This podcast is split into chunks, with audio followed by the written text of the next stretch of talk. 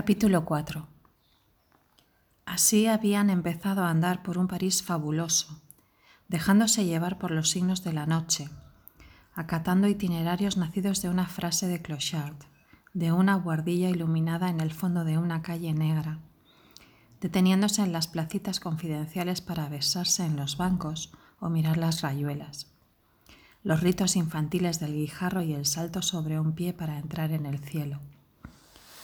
La maga hablaba de sus amigas de Montevideo, de años de infancia, de un tal Ledesma, de su padre. Oliveira escuchaba sin ganas, lamentando un poco no poder interesarse. Montevideo era lo mismo que Buenos Aires y él necesitaba consolidar una ruptura precaria. ¿Qué estaría haciendo Traveler, ese gran vago? ¿En qué líos majestuosos se habría metido desde su partida? Y la pobre boba de Gekerpten. Y los cafés del centro. Por eso escuchaba disciplente y hacía dibujos en el pedregullo con una ramita mientras la maga explicaba por qué Chempe y Graciela eran buenas chicas y cuánto le había dolido que Luciana no fuera a despedirla al barco. Luciana era una snob, eso no lo podía aguantar en nadie. ¿Qué entendés por snob? preguntó Oliveira, más interesado. Bueno, dijo la maga, agachando la cabeza con el aire de quien presiente que va a decir una burrada. Yo me vine en tercera clase, pero creo que si hubiera venido en segunda, Luciana hubiera ido a despedirme. La mejor definición que he oído nunca, dijo Oliveira. Y además estaba Rocamadur, dijo la maga. Así fue como Oliveira se enteró de la existencia de Rocamadur, que en Montevideo se llamaba modestamente Carlos Francisco.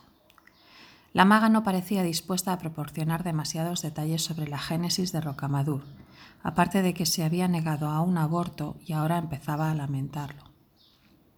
Pero en el fondo no lo lamento, el problema es cómo voy a vivir. Madame Irene me cobra mucho, tengo que tomar lecciones de canto, todo eso cuesta.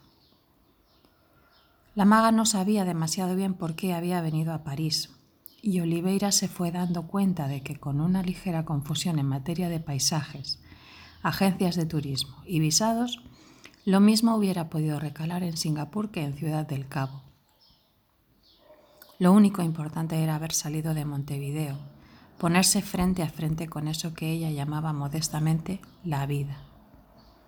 La gran ventaja de París era que sabía bastante francés, More Pittman, y que se podían ver los mejores cuadros, las mejores películas, la cultura en sus formas más preclaras. A Olivera le enternecía este panorama, aunque Rocamadur había sido un sosegate bastante desagradable. No sabía por qué. Y pensaba en algunas de sus brillantes amigas de Buenos Aires, incapaces de ir más allá del Mar del Plata, a pesar de tantas metafísicas ansiedades de experiencia planetaria. Esta mocosa, con un hijo en los brazos para colmo, se metía en una tercera de barco y se largaba a estudiar canto a París sin un vintén en el bolsillo. Por si fuera poco, ya le daba lecciones sobre la manera de mirar y de ver, lecciones que ella no sospechaba. Solamente su manera de pararse de golpe en la calle para espiar un zaguán donde no había nada, pero más allá un vislumbre verde, un resplandor, y entonces colarse furtivamente para que la portera no se enojara. Asomarse al gran patio con a veces una vieja estatua o un brocal con hiedra o nada, solamente el gastado pavimento de redondos adoquines, verdina en las paredes, una muestra de relojero, un viejito tomando sombra en un rincón y los gatos, siempre inevitablemente los minús, morrongos, miau miau, kitten, cat, chat, cat, gato, grises y blancos y negros y de albañal, dueños del tiempo y de las baldosas tibias, invariables amigos de la maga que sabía hacerles cosquillas en la barriga y les hablaba un lenguaje entre tonto y misterioso, con citas a plazo fijo, consejos y advertencias. De golpe Oliveira se extrañaba andando con la maga. De nada servía el irritarse porque a la maga se le volcaban casi siempre los vasos de cerveza o sacaba el pie de debajo de una mesa justo para que el mozo tropezara y se pusiera a maldecir. Era feliz a pesar de estar todo el tiempo exasperado por esa manera de no hacer las cosas como hay que hacerlas, de ignorar resueltamente las grandes cifras de la cuenta y quedarse en cambio arrobadas delante de la cola de un modesto tres o parada en medio de la calle. El Renault negro frenaba dos metros y el conductor sacaba la cabeza y puteaba con el acento de picardía. Parada como si tal cosa para mirar desde el medio de la calle una vista del panteón, a lo lejos, siempre mucho mejor que la vista que se tenía desde la vereda, y cosas por el estilo. Olivera ya conocía a Perico y a Ronald. La maga le presentó a Etienne y Etienne les hizo conocer a Gregorovius, el Club de la Serpiente se fue formando en las noches de Saint Germain des-Prés. Todo el mundo aceptaba enseguida a la maga como una presencia inevitable y natural, aunque se irritaran por tener que explicarle casi todo lo que se estaba hablando o porque ella hacía volar un cuarto kilo de papas fritas por el aire simplemente porque era incapaz de manejar decentemente un tenedor. Y las papas fritas acababan casi siempre en el pelo de los tipos de la otra mesa. Y había que disculparse o decirle a la maga que era una inconsciente. Dentro del grupo la maga funcionaba muy mal. Oliveira se daba cuenta de que prefería ver por separado a todos los del club, irse por la calle con Etienne o con Babs, meterlos en su mundo sin pretender nunca meterlos en su mundo, pero metiéndolos porque era gente que no estaba esperando otra cosa que salirse del recorrido ordinario de los autobuses y de la historia. Y así, de una manera o de otra, todos los del club le estaban agradecidos a la maga, aunque la cubrieran de insultos a la menor ocasión. Etienne, seguro de sí mismo como un perro o un buzón, se quedaba lívido cuando la maga le soltaba una de las suyas delante de su último cuadro, y hasta Perico Romero condescendía a admitir que para ser hembra la maga se las traía, durante semanas o meses, la cuenta de los días le resultaba difícil a Oliveira, feliz, ergo sin futuro. Anduvieron y anduvieron por París mirando cosas, dejando que ocurriera lo que tenía que ocurrir, queriéndose y peleándose, y todo esto al margen de las noticias de los diarios, de las obligaciones de familia y de cualquier otra forma de gravamen fiscal o moral. Toc toc, Despertémonos, decía Oliveira alguna que otra vez. ¿Para qué? contestaba la maga, mirando correr las peniches desde el Pont Neuf. Toc, toc, tenés un pajarito en la cabeza. Toc, toc, te picotea todo el tiempo. Quiere que le des de comer comida argentina. Toc, toc. Está bien, rezongaba Oliveira. No me confundas con Rocamadur. Vamos a acabar hablándole en gíglico al almacenero o a la portera. Se va a armar un lío espantoso. Mira a ese tipo que anda siguiendo a la negrita. A ella la conozco, trabaja en un café de la Rue de Provence. Le gustan las mujeres, el pobre tipo está sonado. ¿Se tiró un lance con vos la negrita? Por supuesto, pero lo mismo nos hicimos amigas. Le regalé mi rush y ella me dio un librito de un tal Retif. No, espera, Retif. Ya entiendo ya. ¿De verdad no te acostaste con ella? Debe ser curioso para una mujer como vos.